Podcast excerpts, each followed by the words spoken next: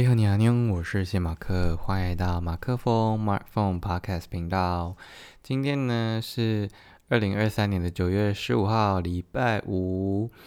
今天是一个嗯特别的一天吗？好了，每天应该都是要特别的一天。虽然我们可能呃还是在固定的时间起床，固定的时间出门去上班、去上学，然后可能偶尔。几点吃饭，然后可能临时有什么事情晚一点拖到你原本的下班或离开的时间，诸如此类的。但是，呃，这么一天也其实都是一个值得被记忆的一天。嗯，好，所以呃，昨天有讲到，就是今天来去看了。《重庆森林》这部电影，所以今天就不特别分享书了，就来分享《重庆森林》这部的观后感。这样，但是其实从观后感这件事情啊切入的话，应该是说，啊，我自己其实先说结论，就是我就是对于这种比较艺术形态然后的的电影，我真的是。嗯，可能真的不是我的痛调啦，所以，嗯，我觉得看到那几位主演还是觉得很、很、很、很感人，跟怀怀怀旧吗？就觉得哇，看到他们年轻时候的样子，但就同时也觉得说，嗯，就是那到底导演更深刻想要表达是什么，或者这些演员在演的时候他们当下的心情，呃，一个是说，我有有几幕会觉得说，好像是看在看一些类似国片，例如。啊，那些年我们一起追女孩啊，或什么什么的，就是对于对于现在的我来说，我看的这些国片，其实就是在当时那个时代的时候的，在像我这样一个年纪的人，对他们来说的一部国片，所以在那样子的时空背景下的情怀会是什么呢？就这个是有点难捉摸的。好，那再往前拉一点，就是嗯。我觉得，因为有被就是现在这个资讯爆炸的时代所养坏胃口。养坏胃口是什么意思呢？就是其实我现在看呃 YouTube、看 Netflix 已经习惯开就是一点二五倍或一点五倍，就是我可能第一集或者前面我会先给他一个机会。要不不能这样说，那有点对不起那个。但反正我会，我会先试着用一倍速看，然后呃，当我觉得就是我好像有点快要无法接受这个速度的时候，我就会开成一点二五或者是一点五。然后有一些就是比较说书类的，我就甚至可能开到一点七五。有时候也其实也不是听他们讲话，就是嗯，就是背景有一个声音这样。对，那呃，但是。其实我在开的同时，也会觉得有一份啊，对于这些投入在这部剧剧或这部戏里面的所有幕前幕后人员，会觉得有一份愧疚感，就是他们花了这么多的时间把这样的一个作品完成，可是我我连正常倍速的这个这的这个。意愿都不愿意给他们给这个这部片一部机会。当然，你说就是你同时间有有上百部或上千部的东西，就是都出现了，就是你能你能看到已经很很很珍贵难的，这也是一种说法。但我觉得就是这个就是我没办法做到的尊重这件事情。然后我觉得这件事情对比到哦，我这这阵子就啊。像呃前几天去清水断崖的时候开过的那个隧道，就是以前他们说呃苏花，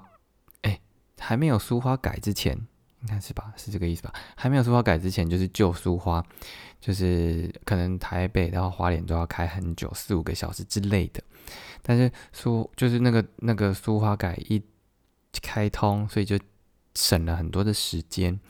我觉得还想说，哇，那这些我们开过的每一公尺，你要细到每一公分好了，就是这个隧道的每一个没有到一砖一瓦，但我现在想不到，就是一个形容词，就是它每每每一个部分其实都是不知道可能几十几百个工人，然后机器可能挖了好几天、好几个月甚至年，才把这条隧道开通。然后我们我们现在可以享受这样的一个便利，就是我过去的这个可能啊一分钟之内，我没办法想象他们是需要滴下多少的汗水，跟经历多少的生命危险，才啊完成这个这个这个隧道，或者你说某一条桥、某一条路，就像我骑的，就是骑。昨天骑脚踏车骑了蛮远的地方，然后突然在一段比较小的 路上面，我就觉得说，哇，我这样脚踏车一画就过去了。那他们在铺这些电马嘎的时候，是电马嘎吗？那叫什么？突然那个 柏油路的时候，对对对，他们在铺这些柏油路的时候，就是真的是哦，可能是在大太阳底下，然后就真的是好多的人就把它。把它铺起来的话，可能要等个，嗯，一一个一个晚上或者隔天，它才能够，嗯，它才能够被被开始有有车子人在上面走走过这样，对啊，反正就觉得说，嗯，以嗯以前当然也会觉得说，哇，这些造桥铺的人是很厉很很要要很感谢他们的，但是。就是有时候这些情感被放大的时候，就会更觉得要好好的珍惜。然后所以拉回来到看电影、看剧这件事情来说的话，我觉得也是也是同样的啦。就是像自己也写过歌，然后拍过这些 MV，你会你会知道说，你 MV 看到的其实只有可能三五分钟的这样的一个呃时长。然后里面你不知道换了多少个镜头，几几十几百甚至千的可能都有。然后花的时间，像我 Tell Me How，我就花了，我就从早上三四哎三点多起床，然后四点开始上妆，然后第一天先拍到了，回就回到回到住处已经是十点的事情，然后隔天好像四点又要再起来，再就是准备第二天的东西，就是。这些这些背后的东西真的是很多很多的心意灌注在里头，但是啊，就觉得自己可能同时也很不珍惜很多事情吧。对，好，那这个前景提要讲的有点多，那呃，总之先来讲一下，就是《重庆森林》这个这部片的简单的小小的介绍，就是哦，我是去那个花莲铁道电影院看的，然后我在。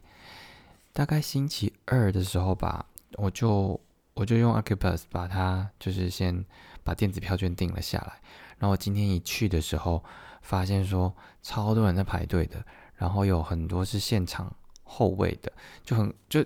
突然也是蛮感谢，就自己有提前订这件事情。一方面也是吓到说，哇，原来就是就是这么夯哦，是因为是礼拜五的晚上吗？还是因为？这部这部剧，这部这部电影的一个影响力还是什么的，或者是对某某些人来说，就是是一个可能时代的回忆。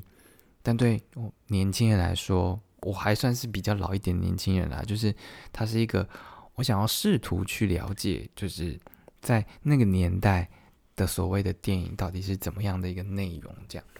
然后，所以我就进去，我就画了，我是几号啊？三至八。嗯，我就画了这个位置，然后就进去准备开始这样。那嗯，其实《重庆森林》这部片呢，是导演是王家卫，因为他是香港的电影，然后他在呃花莲铁道文化馆呢，就是就是哦播的时候，就是它有一个四 K 的数位修复版，所以就是嗯有调整调整好了这样。那它是它隔年就获得了香港。的电影金像奖的最佳电影、最佳导演跟最佳男主角、最佳剪接这样，然后它也是台北金马影展的影史百大华语电影。对，然后我今天去看的时候，嗯，它线上的票是四十张嘛，然后现场好像还有二十几个，所以总总之就是那个场场面是满的啦。对，然后它里面其实，呃，他在那个铁道文化呃铁道电影院的那个。小本本里面月刊月刊吗？也不算是月刊，就是某个刊里面，他有先讲了，就是啊，他的嗯四个主角分别是金城武、林青霞，然后王菲跟梁朝伟，哇，你现在看都是 每一个都是很很厉害的人这样。然后他其实是分两段故事，然后他在他在里面的叙述，我没有，就是原来是我原本以为。哦，我先讲完他那个故整个故事的那个剧情。他说，就是二二三号远景，就金城武饰演的这个远景呢，他在愚人愚人节当天，就是五呃四月一号，就跟他的女友就是阿妹分手。他的翻译是阿美啦，然后呃他的念法我是阿妹阿妹阿妹，就是反正他们有一个那个粤语的口音，香港话的口音，然后他就。呃，跟一个女毒贩擦肩而过啊，这个女毒贩就是林青霞，然后他们就说，这两个形单影只的影只的两人呢，度过了一个温情的夜晚，这样。然后呃，第一段故事就是，嗯，反正金城很好笑啊，就是其实里面都一直在不断用他们自己的口白在讲述他们的一些心情。所以金城武因为他这个女朋友阿阿妹呢，就是很喜欢吃凤梨，所以他就分手那天开始呢。他就每天都去买凤梨罐头，然后因为他的生日在五月一号，所以他就告诉自己说，他五月一号，他他都要买五月一号到期的的的这个凤梨罐头，然后呃，如果他凑到了三十罐，那就表示他没有他没机会了这样。然后嗯，他们其实这些故事都围绕在一个香港的快餐店这样。那嗯，反正今天我就是。一直一直就是很想要挽回，也不算，嗯，就很想挽回这段感情啦。然后，但是就阿妹都没有要理他嘛。然后，呃，林青霞那边，她同时就是她，嗯，我不知道那边的人是印度人还是哪里人，反正她呢就是要带，就是给一票印度人，就跟他们买，就是买护照，然后，嗯，要。叫他们就是帮忙把毒，就是让他带，就是带走这样，所以他就找了四五个、五六个印度的人，然后反正就是给他们钱，然后要他们就是穿西装啊，然后一副很气派的要跟他们拿着行李，就是呃把这些毒运出去这样。但反正就是这个女毒贩啊，后来就被被这群人背叛了，然后。他后来就去了酒吧，然后那个金城武在五月一号当天呢，就也确定，哎，不是五月一号，反正某一天啊，隔天，哎哎，在四月三十的半夜，反正他就是也去到了，当然就先把那个 凤梨罐头都吃完，然后就去到了那间酒吧，反正他就说他要那他要喜欢那个他第一眼见到女生，然后林林青霞就走进来。其实我跟林青霞不熟，比较熟的是金城武、王菲跟梁朝伟了。那对，反正啊，后来他们就在那个酒吧，呃，金城武就也也很也很北气的，就是讲了一些话，然后女方不想理他。后来就是，呃，后来就他就把他带到饭店，他没有没有干嘛，他就是，嗯，他就去他就是他就让林青霞去睡睡在床上，然后就自己看了两个小时的两部电影，跟叫了很多那个 sir。Room service 的的餐点就不断的吃，就很好笑。然后后来后来因为那个谁啊，金城武他就是呃，他是五月一号的凌晨六点多呃出生的，所以他呃后来他因为他也没有他也没有跟那个林青霞要怎么样嘛，所以他后来就呃去就是就是离开了那个旅馆。然后其实林青霞好像后来都是醒着的啦，我不确定。他反正他在一关门，他就他就他就起起身了。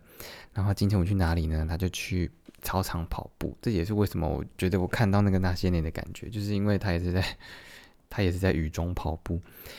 那是是不是九把刀致敬？我不确定。好，那哦，所以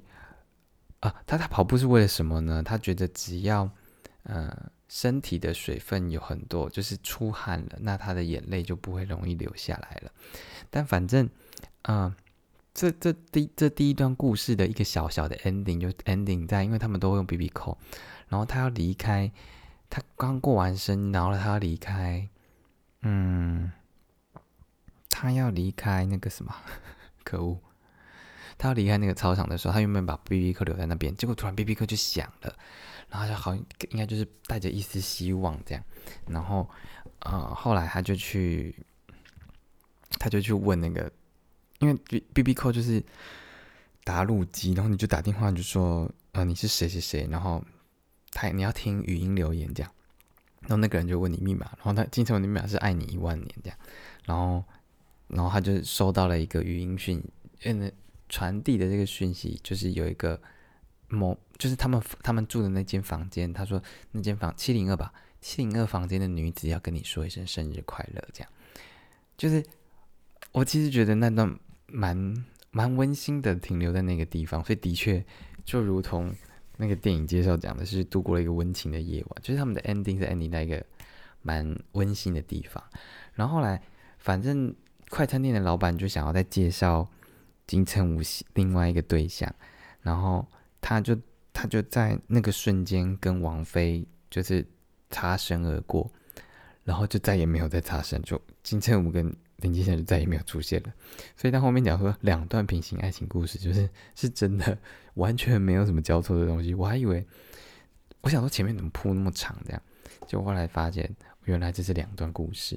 好，但反正都发生在香港的这个重庆大道这样。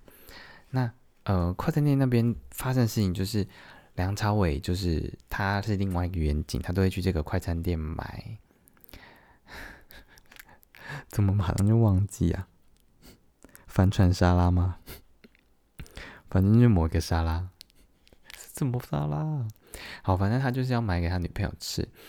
他女朋友就是一个空姐。然后，嗯，有一天他就老板就建议他说要不要换炸鱼，就是炸鱼薯条。他说这样要换吗？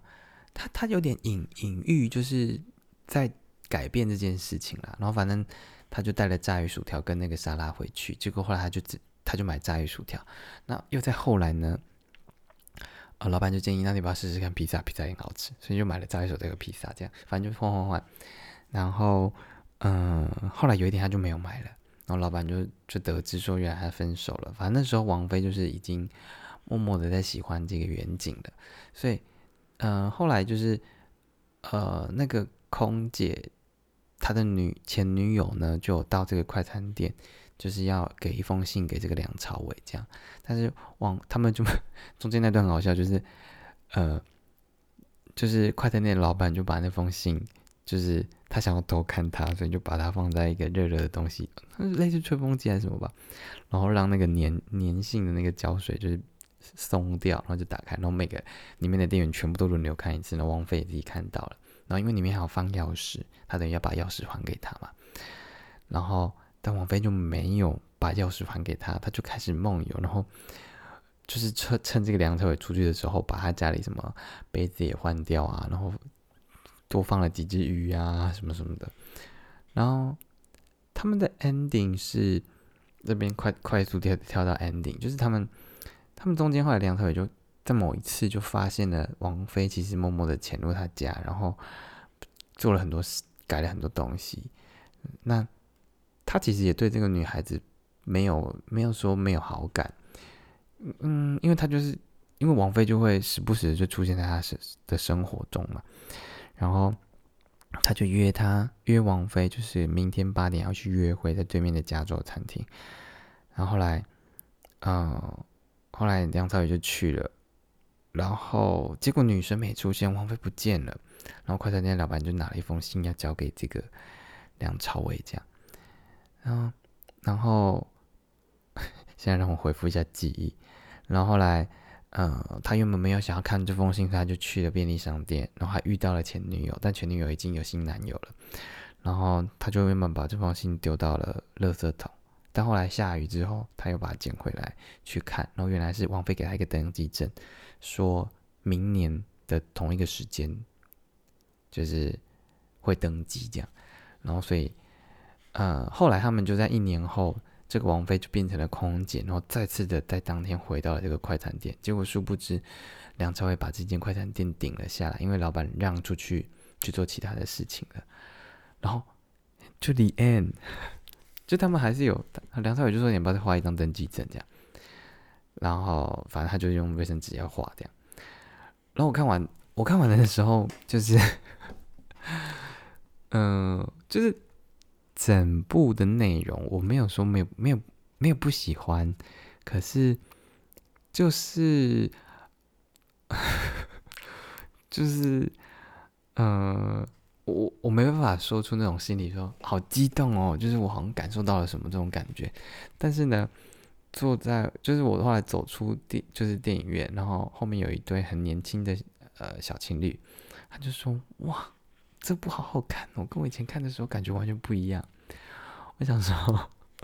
哇，我真的是没有这种艺术电影的那种的那种 feel 那种。那种 emoji 是可以感受到，到底这段这整段就是哦，可能他的他在某一个情绪当中是要展现什么样的那种梦游疯癫或什么样的特质。但回过头来，我觉得这四位就是真的是蛮那个，就不管颜值啊，或者是就是看起来就是非常的舒服。就金城武以前，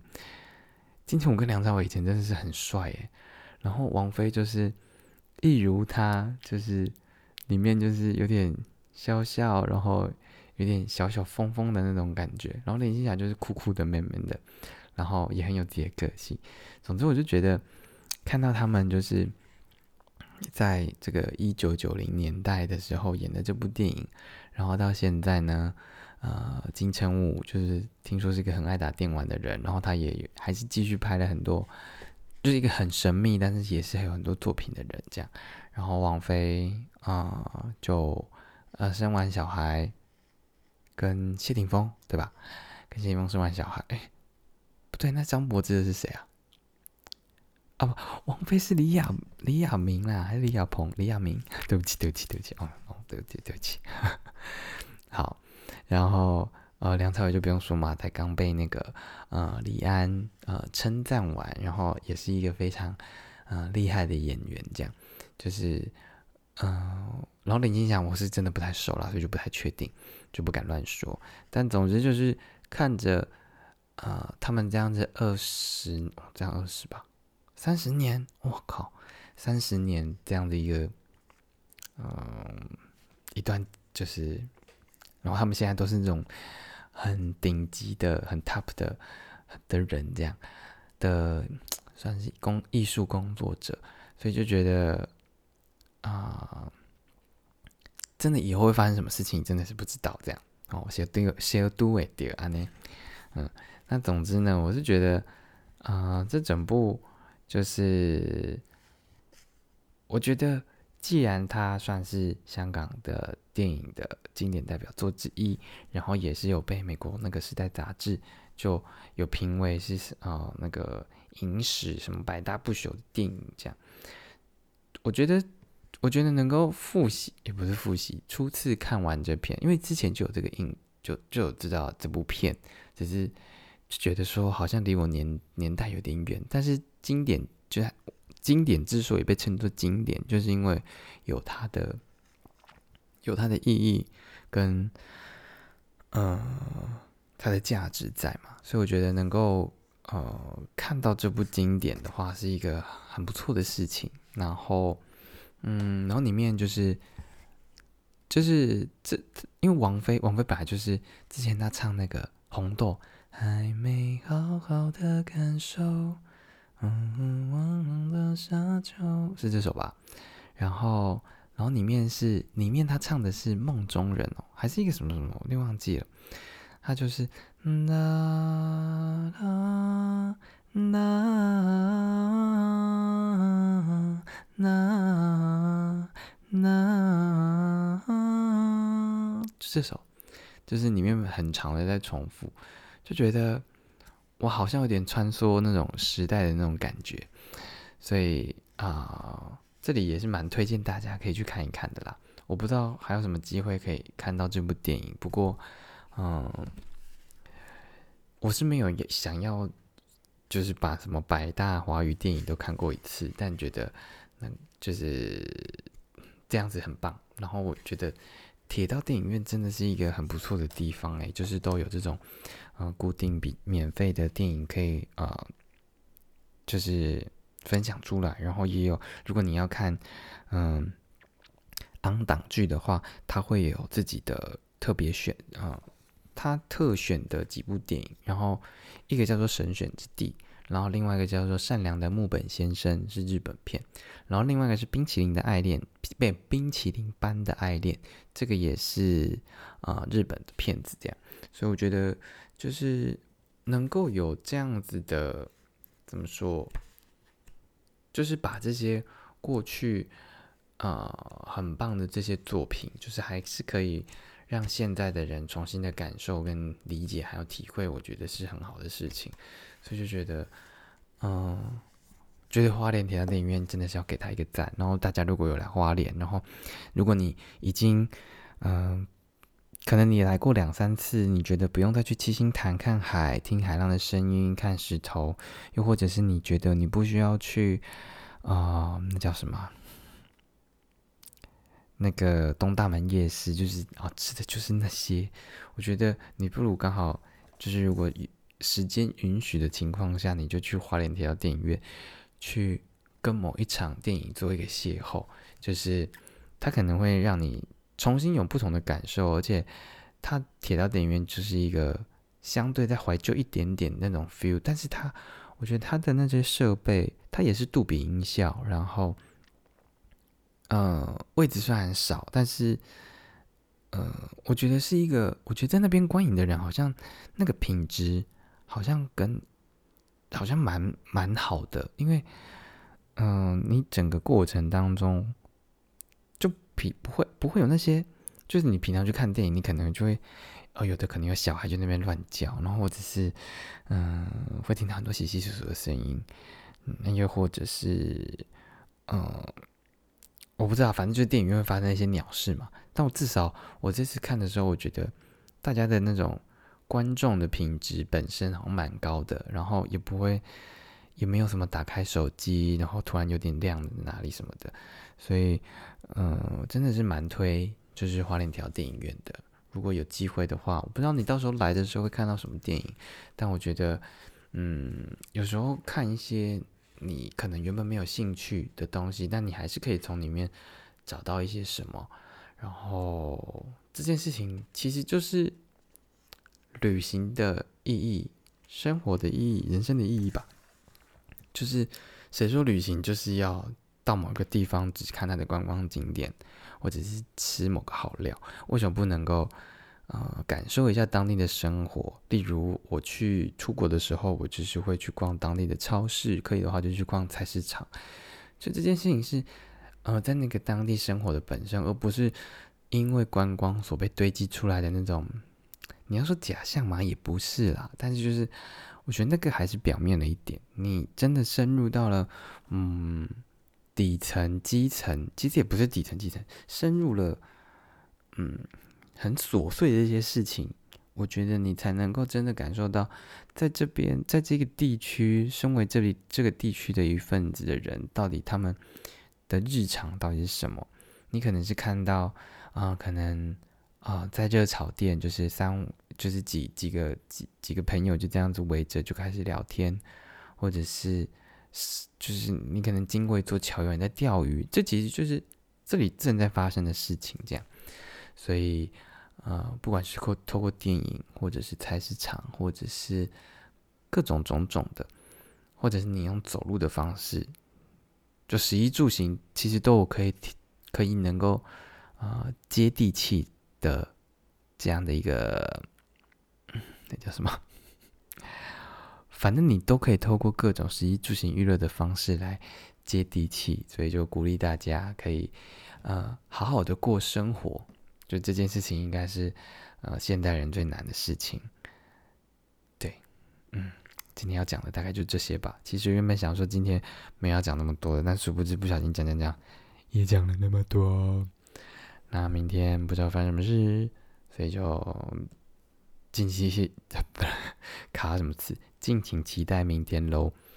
今天的这个不专业生活、不专业音乐，名字卡词。不专业音乐生活观察家就到这边改个段落，再给拜拜，你用我是谢马克，明天见啦。